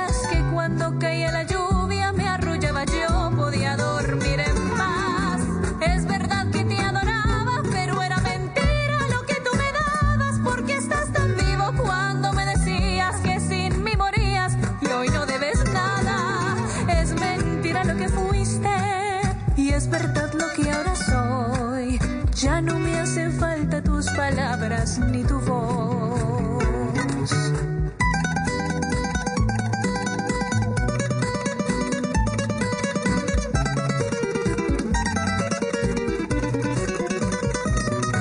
Sí, y esta tiene todo el sabor de canción de Rocola. Esto, aquí sí se le salió el paisa, Majo. ¿qué? Ay, cierto que sí. ¿Un aguardientico para esta sí. canción? No, muy total. Ay, ay, ay, bendito. recorriendo la misma ciudad.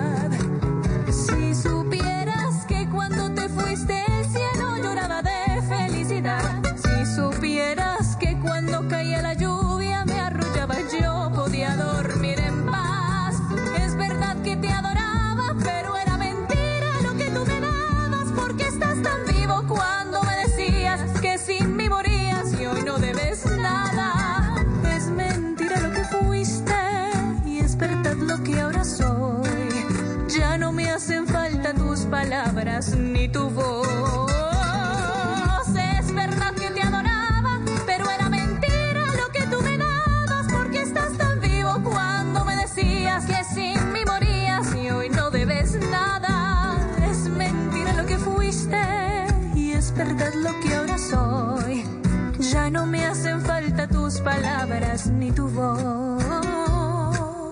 Ya no me hacen falta tus palabras ni tu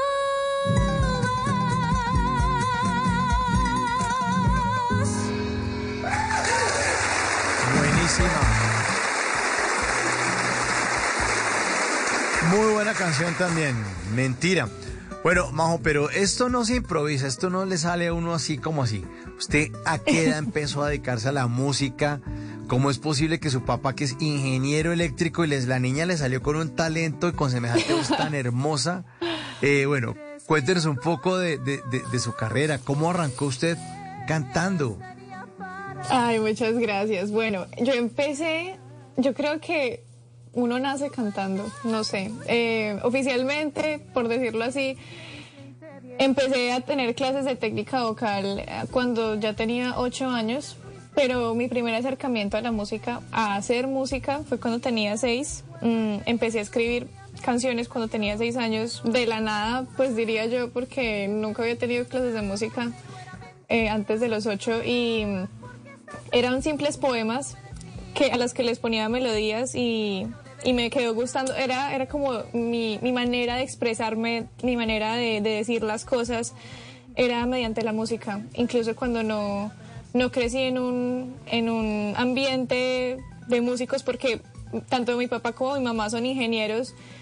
Eh, bueno, no son músicos, pero son amantes de la música, entonces yo creo que de ellos heredé el buen gusto de la música y escuchar los grandes clásicos, eh, a los, los grandes escritores eh, de música en español y en inglés, entonces yo creo que mi música nació también de la, de la mucha inspiración que he tenido.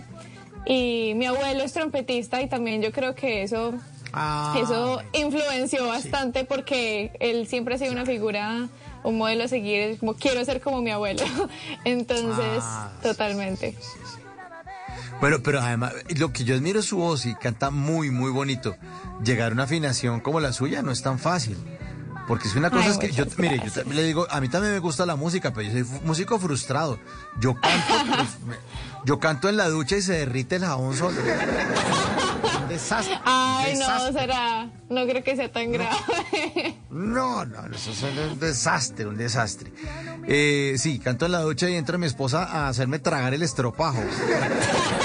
Bueno, sí, Uy, pero, bueno, mejor pero- dicho, pero- pero- eres la causa de las lluvias en Pereira. Eh, tal cual, tal cual, tal cual. Eh, pero, pero lo suyo es distinto. Empieza uno a cantar lindo y sus papás que dicen, esta niña toca ponerla a estudiar o, o- cómo fue la reacción de ellos.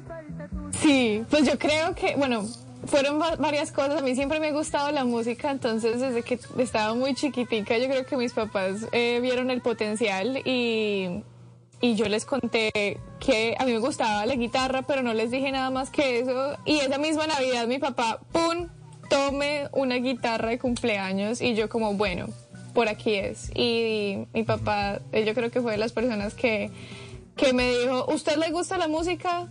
Entonces obsesiónese con ella porque eh, de los sueños, o sea, de los sueños nacen, nacen las grandes cosas y, si usted quiere ser algo eh, con, con sus pasiones y con sus talentos, eh, sígalo y, y no se rinda y, y más le vale perseguirlo.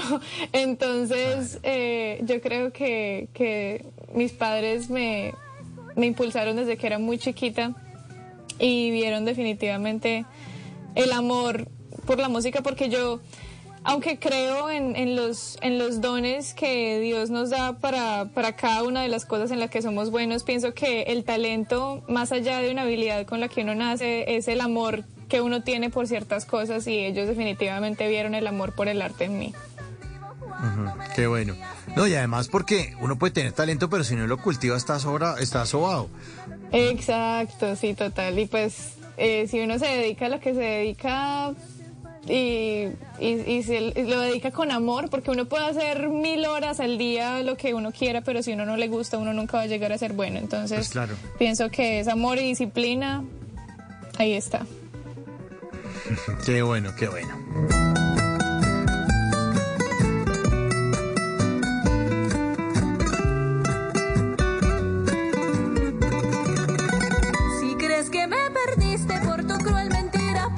Pero entonces a usted le regalaron esa guitarrita ahí de niña y usted empezó de una vez a tocar y a darle Sí. y a ensayar. Ajá. Sí, lo chistoso, te imaginas, era una guitarra rosada, chiquitica, pero tú me veías con esa guitarra y me quedaba jugada, gigante, porque yo, pues yo siempre he sido muy chiquita hasta ahora, y yo ya estaba chiquita y con esa guitarra me quedaba colgando. Y, y yo eh, cuando tenía ocho años yo estaba en clases de taekwondo, yo me acuerdo. Y yo un día, yo dije, ¿sabes qué? Yo voy a ir a una clase de guitarra que también la- las daban en mi colegio. Y yo dije, pues no voy a ir a mi clase de taekwondo. Y la, la niña rebelde se fue a la clase de guitarra en lugar a la, a la clase de taekwondo. Y no sabía que, se iba, que su vida iba a cambiar después de esa decisión. Sí. Arrancó entonces clases de guitarra. Ajá, ¿Cuánto ahí tiempo? arranqué clases ¿Cuánto- de guitarra. ¿Y cuánto tiempo? Hasta- ¿Cuánto tiempo? Hasta ahora eh, he cambiado de profesores eh, porque he cambiado de espacios, salí del colegio, entré a una academia, después de la academia eh, muchos años eh, con, con Luz Marina Posada, que, que ha sido una de mis más grandes mentoras en composición en guitarra e inspiraciones en la música colombiana. Eh, y luego estamos aquí en la universidad aprendiendo de, de mis maestros también guitarra. Qué bueno. Bueno, Majo, otra canción también para disfrutar esta noche 12.42 en Colombia. Bueno, ¿Cuál les más? traigo un aguabajo pacífico para bailárselo desde el principio. Se llama Lamento y con esta canción abrimos el álbum. Eh, fue el primer lanzamiento del álbum y con un video oficial súper chévere, súper chévere que hicimos en, en una vereda en lo más recóndito de Salento. Y para que vayan y lo vean, que lo disfruten y también se lo bailen, está en YouTube y mejor dicho, escúchenla y se lo gozan.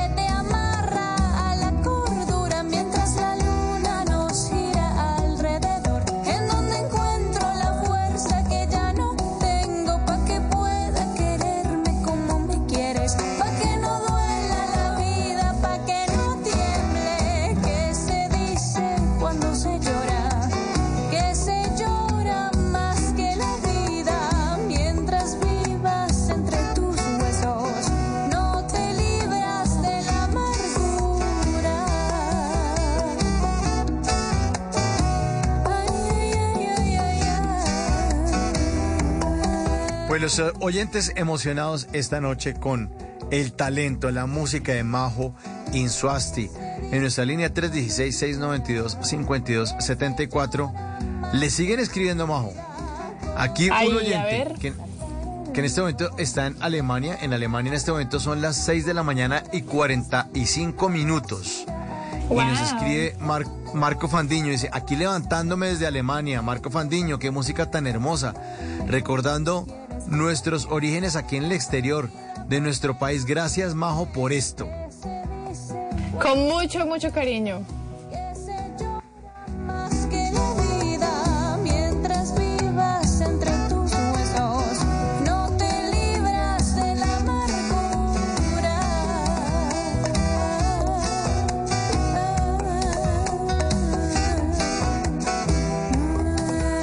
Otro mensaje. Nos llegó hace un ratico y estaba hablando de su canción eh, Mentira, sí, cuando estaba sonando Mentira.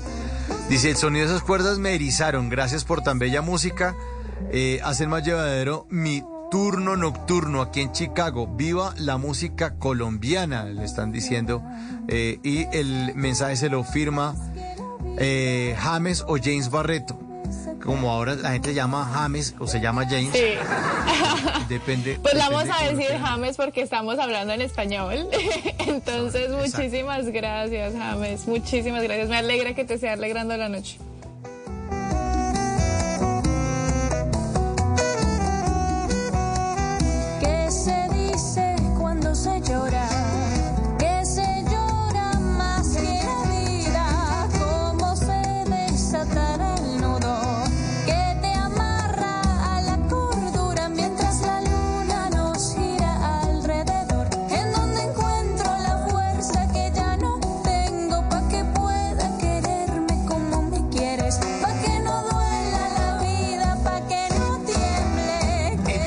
Indiscutiblemente el apoyo de sus padres fue vital para, para su carrera, ¿no? Eso sí es sobra decirle, ¿no?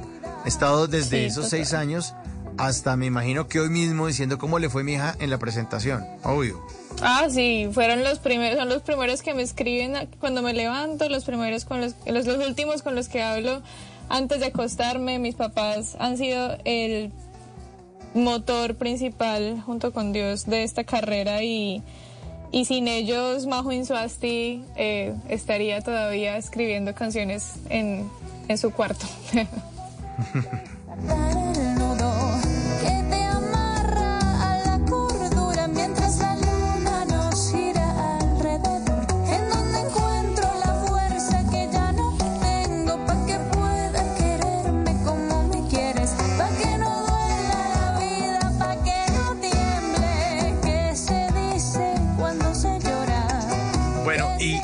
todos los, los instrumentos, porque yo aquí siento como una marimba dentro de mi ignorancia musical, oigo ahí al- como un tututún, ¿sí? Sí, sí, sí, es Ajá, sí, señor. Bueno, bueno, pensé que Sí, estaba medio... tenemos marimba, saxofón. No, no señor, sí, escuchamos marimba y de hecho, eh, bueno, en esta canción toco guitarra y toco saxofón y fue brutal grabarla porque yo nunca había grabado nada en, en ningún ritmo pacífico, pero hice esta canción, de hecho la hice mientras estábamos grabando el álbum y me, pare- me gustó tanto, la sentí como tan, tan cercana a mi yo interior que yo le dije a mi productor, Diego, yo necesito grabar esa canción, ne- tiene que estar en el álbum. Estábamos en, en medio de, de toda la grabación y él me dijo, listo de una. Entonces fue, fue una locura pues el, el grabar algo con que, que nunca habíamos grabado antes, pero ahí quedó, ahí quedó muy chévere. Es que los Diegos son buenos productores. El productor de Bla Bla Bla se llama Diego Garibello. Es uno, bicho, contra Hola, Diego Diego. está listo. Listo. Meta- met- Sí, ya, está Diego en, hecho, el, está en hecho. el equipo. Claro, Diego Maradona. No, no, una cantidad de, de, de, de- de talento. Ve, Bueno, sí. Majo, y entonces, después de, de, de- estudiar y en Colombia, ¿cómo, ¿cómo siguió su carrera? ¿Empezó grabando?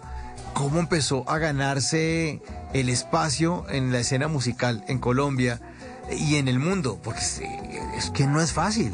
Yo admiro su carrera. Muchísimas gracias. Em, yo empecé, eh, de hecho, con la música colombiana.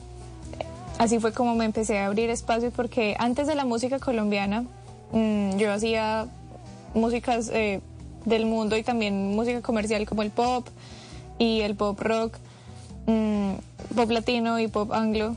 Y luego cuando conocí la música colombiana a mis 13, 14 años, eh, yo dije, esto es, esto es otra cosa, esto es algo que me, que me reta, que me lleva a ser mejor cantante, mejor guitarrista y me, me obsesioné con la música colombiana. Y afortunadamente en Colombia tenemos un círculo de festivales de, música folclórica genial porque cada ocho días hay un festival distinto y son espacios en los que hay un semillero de niños, jóvenes, adultos, en donde podemos mostrar nueva música y nuevas expresiones de la música colombiana. Entonces esa fue mi primer ventana al, al mundo de la música en Colombia. Eh, mostrando mis composiciones, mostrándome como cantante, intérprete, acompañándome yo sola con mi guitarra y pienso que fue algo diferente a lo que se había visto porque mis canciones ya tienen un, un toque distinto de la música tradicional colombiana y es que también tienen un poco de pop y un poco de la música que yo ya venía escuchando desde que era muy chiquita. Entonces eso me, me, me, me hizo como distinta y a muchos jóvenes les gustó y eso fue muy chévere el poder conectar con mi, mi misma generación. Y a partir de ahí empecé a grabar mi música, em- eh, lancé mi primer canción que es, es, un, es una que nació siendo un bolero, pero resultó al final convirtiéndose como en, en un pop muy sesentero que me, me gusta muchísimo. Esa canción se llama Única Medicina, fue mi primer sencillo. Y luego, después de eso, me enruté en la música que, que siento que me identifica mejor como Majo Insuasti, eh, que son las músicas del mundo. Entonces, eh, con un pop más eh, bossa nova y luego lancé mi bolero, lancé luego como escampar que es un, es un bambuco que también hace parte del, del álbum y ahí yo siento que identifiqué mi sonido como Majo Insuasti como un artista de músicas del mundo y de folclore colombiano y pop latino y, y, a- y aquí vamos y después de eso en la universidad estamos planeando muchísimos más proyectos con, con sonidos propios y siguiendo eh, nuestra línea de, de folclore pero con un, con un sonido todavía más fresco para llegar a mucha más audiencia y muchos más oídos jóvenes. Bueno, esto es de hace unos años. Esto se llama Única Medicina.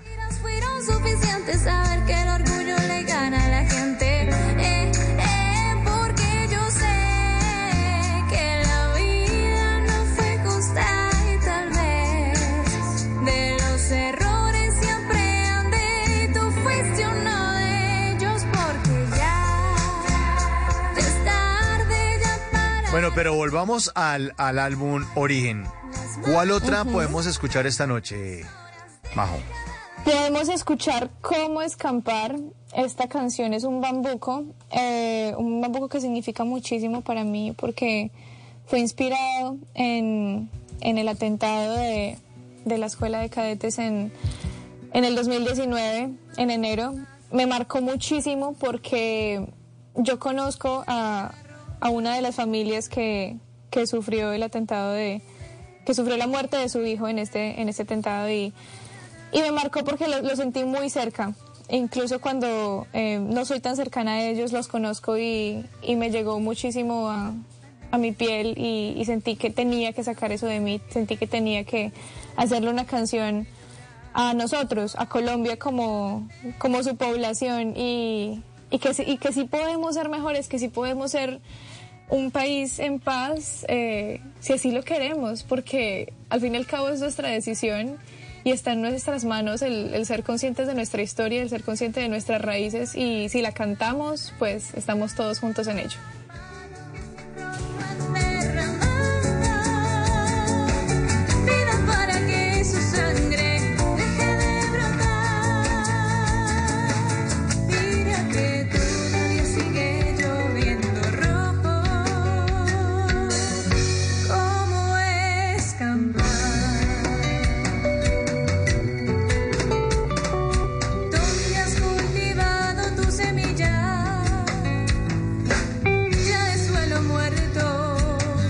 Seguirá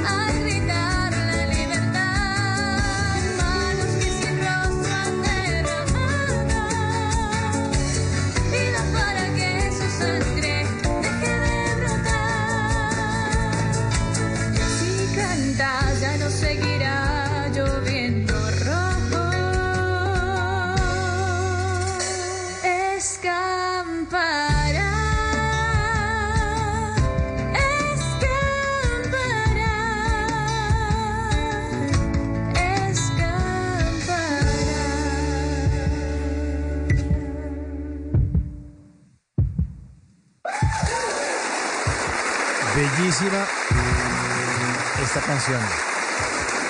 Uf. Sí, qué buena letra, qué buena letra. Le siguen escribiendo, ya para irnos despidiendo, Majo, eh, eh, Ah, de esta conversación fantástica que hemos tenido esta noche con usted. Le escriben aquí, eh, soy de Pereira de Dos Quebradas, vivo en el Japón. Aquí son las 2 de la tarde y 56 minutos. Qué bonito canta la paisanita, le escriben. Qué orgullo. Muchas gracias, muchísimas gracias. Un saludo a toda mi gente de Pereira que los amo y, y muchísimas gracias. Un abrazo. Saludos, Majo. Carlos Mario Zapata desde Barranquilla. Vienen cosas grandes para ti. Otro mensaje. Eres una excelente compositora y una hermosa voz. A partir de hoy, seguidor de tu música. Bueno, sí, todos aquí en Bla Bla Blue y seguramente todos los oyentes, seguidores de Majo Insuasti, a quien le agradecemos su presencia en Bla Bla Blue. Gracias. Gracias, Majo. Mil y mil gracias y me alegra mucho que, que se conecten con mi música, que podamos conectar todos juntos y estén muy pendientes porque se vienen proyectos muy chéveres muy próximamente. Bueno, entonces las puertas abiertas eh, aquí siempre. eh, todos los proyectos que tenga, las presentaciones, cosas bonitas que tenga para contarnos o para cantarnos. Siempre bienvenida Majo Insuasti en Bla Bla Blue.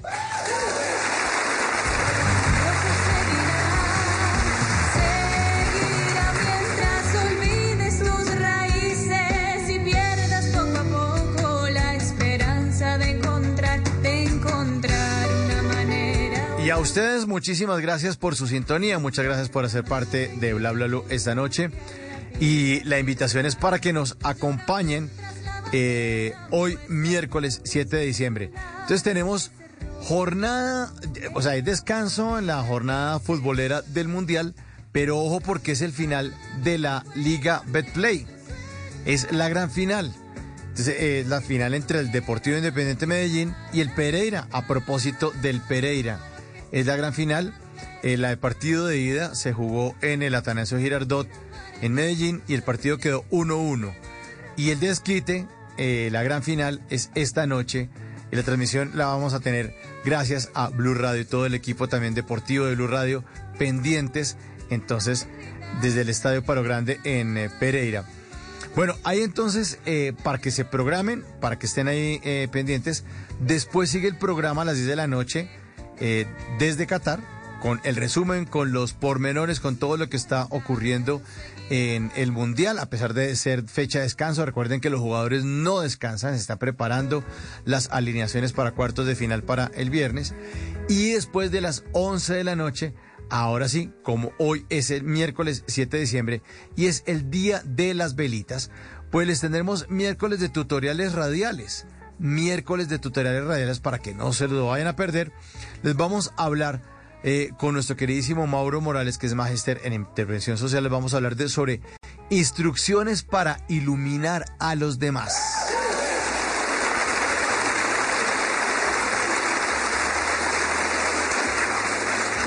Muy buenas instrucciones para este miércoles de tutoriales radiales y además acompañados de musiquita de los años 90. Y en la tercera hora pues abrimos nuestra línea para recibir llamadas de nuestros queridos oyentes en este espacio donde hablamos todos y hablamos de todo. Así que muchísimas gracias por su sintonía. Una en punto de la mañana.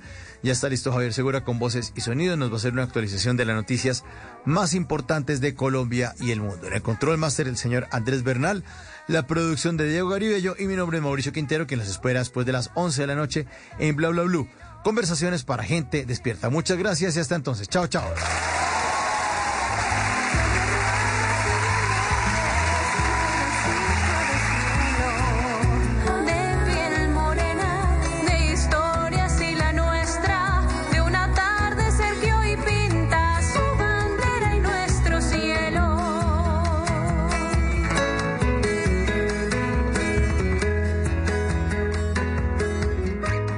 En las noches la única que no se cansa es la lengua.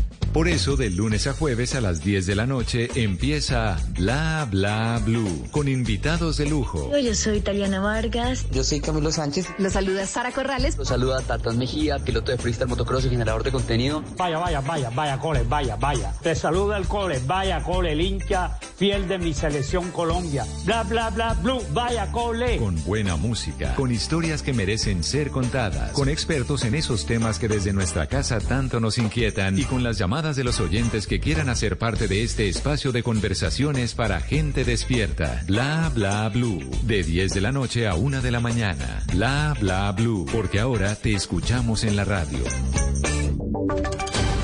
Voces y sonidos de Colombia y el mundo en Blue Radio y bluradio.com, porque la verdad es de todos.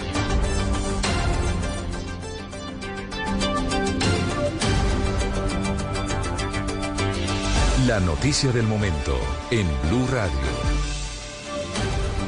Y mucha atención, cuando ya es la una de la mañana y dos minutos concluyó el Consejo Extraordinario de Seguridad que lideró el presidente Gustavo Petro en, en- en Buenos Aires, en el departamento del Cauca. Lo primero que señaló el jefe de Estado es que se debe hacer un cambio táctico en el ejército para incrementar su capacidad en esta zona del país. Escuchemos al presidente Gustavo Petro. Tiene que haber un cambio táctico en la disposición del ejército en el departamento del Cauca, disminuyendo sustancialmente el número de eh, soldados de servicio militar y aumentando sustancialmente el, el porcentaje de soldados profesionales para darle más capacidad al ejército en la región. Y el segundo punto que arrojó este Consejo Extraordinario es que esta zona, que es dominada por grupos ilegales que se dedican al narcotráfico y al reclutamiento de jóvenes, es el abandono por parte del Estado. Es una región sin desarrollo social ni inversión. Esa fue una de las conclusiones que presentó el presidente Gustavo Petro esta noche. una carencia de inversión social en todo el territorio. El Monchique, por ejemplo, las vías, eh, la situación de alto riesgo climático que se vive en la vereda, eh, la falta de compra de cosechas eh, y sobre todo la exclusión de la población juvenil que es numerosísima en el territorio caucano.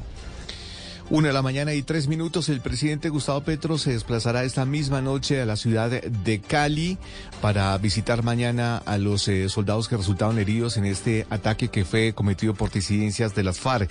El presidente Gustavo Petro estuvo eh, con la jefe de gabinete Laura Sarabia, el ministro de Defensa Iván Velázquez y la cúpula militar en donde aterrizaron en esta región del departamento del Cauca hacia las 8 de la noche. Este ataque, recordemos, dejó seis militares muertos. Una de la mañana y cuatro minutos ante el anuncio del 14 de diciembre como fecha para evacuación definitiva de Hidroituango. Las comunidades aguas abajo advierten que en algunos municipios apenas andan eh, haciendo cursos y censos y en otros eh, no han dado ninguna información sobre lo que podría pasar. Andrés Noreña. Ante el anuncio del alcalde de Medellín y presidente de la Junta en EPM, Daniel Quintero, sobre las evacuaciones a realizar el próximo 14 de diciembre por las pruebas de carga en Hidroituango de las dos primeras generadoras, hablamos con líderes sociales. Wilmar Parra es líder en el corregimiento de Puerto Valdivia, donde tendrán que evacuar a casi el 70% de la población. Hoy nos encontramos también nosotros haciendo una caracterización de las personas que debemos evacuar, porque ya hemos llegado pues, a unos acercamientos y unos acuerdos con EPM. Hablamos también con habitantes de Tarazá, en el Bajo Cauca antioqueño, allí en el sector conocido como el 12. Liliana Osorio, líder de comerciantes, habló sobre la falta de comunicación con EPM. Espera que haya información pertinente para realizar la evacuación. Las turbinas las van a prender el 14, están tardíos como aquí a nivel municipal para empezar a organizar, a, a informar cómo se va a hacer la evacuación. Los detalles logísticos esperan sean dados a conocer por empresas públicas de Medellín en las próximas horas y sean comunicados a todas las poblaciones ribereñas aguas abajo de Hidroituango. Gracias Andrés, una de la mañana y cinco minutos. Entre las víctimas del derrumbe que sepultó varios vehículos, entre ellos un bus de servicio público en la vía Risaralda Chocó, se encuentra una estudiante de la Universidad de Medellín. Allí hacen homenajes y recuerdan al hijo del, del exalcalde de Novita, Julián Vázquez. Se trata de Samuel Elías Ayala, de 20 años, estudiante de quinto semestre de Ingeniería Civil en la Universidad de Medellín y quien iba a bordo del bus que fue sepultado por un derrumbe cuando se movilizaba por la vía Risaralda Chocó en la mañana del domingo 4 de diciembre. Un hecho que tiene de luto a la comunidad educativa, como lo manifestó el decano de la Facultad de Ingenierías de la Universidad de Medellín, Carlos Eduardo López. Nos impacta mucho que una persona tan joven, tan querida por sus compañeros y profesores, haya partido tan rápido. Samuel tenía un muy buen desempeño académico, tiene el mejor concepto por parte de sus compañeros, por parte de sus profesores. El joven estudiante es una de las 34 víctimas que dejó la tragedia. Una de la mañana y seis minutos en medio de, lo- de un operativo especial que adelantaron las autoridades en el centro de Barranquilla. La policía capturó a tres hombres que minutos antes habrían estado involucrados en un millonario hurto a un centro de capacitación. Diana Ospina. Las capturas se dieron a raíz de las voces de alerta de la comunidad que avisó a las patrullas del cuadrante sobre la huida de tres motocicletas en las que se movilizaban cuatro hombres que acababan de salir de un establecimiento donde habían cometido un hurto, informó el coronel Jesús de los Reyes, subcomandante de la Policía Metropolitana. La comunidad nos advierten de la huida en motocicleta de cuatro sujetos que acababan de asaltar un establecimiento de capacitación. Gracias a la actuación inmediata de nuestros uniformados se logra la captura inicialmente de dos sujetos y posteriormente de otro más. A los detenidos les incautaron dos motos y un revólver. Asimismo, se recuperaron 3.183.000 pesos, tres celulares, un DVR y otros elementos que habían sido hurtados. Una de la mañana y siete minutos, el Instituto Nacional de Salud reportó nueve personas quemadas con pólvora en lo que va del mes de diciembre en el Caribe. La más reciente víctima es un niño de cuatro años en Pelaya, César Diana Ospino.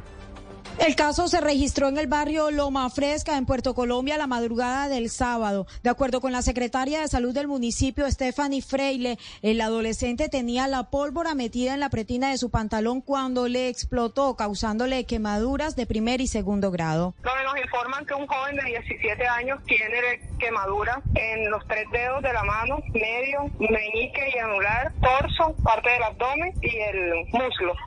El chico se encuentra actualmente en la clínica Reina Catarina de Baranoa eh, con un pronóstico estable y ya está sido atendido. Ya todos los reportes se hicieron en el Civigila y pues continuamos nosotros con la campaña de prevención. Con el menor ya son tres los quemados en lo que va del año en todo el Atlántico. En Puerto Colombia hay que decir que la venta de pólvora se encuentra prohibida.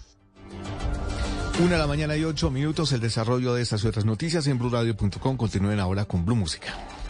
Esta es Blue Radio. En Bogotá, 89.9 FM. En Medellín, 97.9 FM.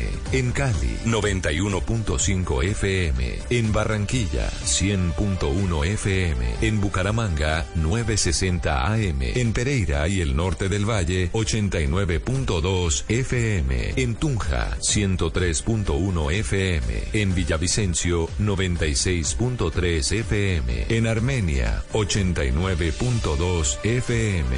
En Norte de Santander, 97.7 FM. En Neiva, 103.1 FM. Y en Córdoba, 96.0 FM. También en bluradio.com.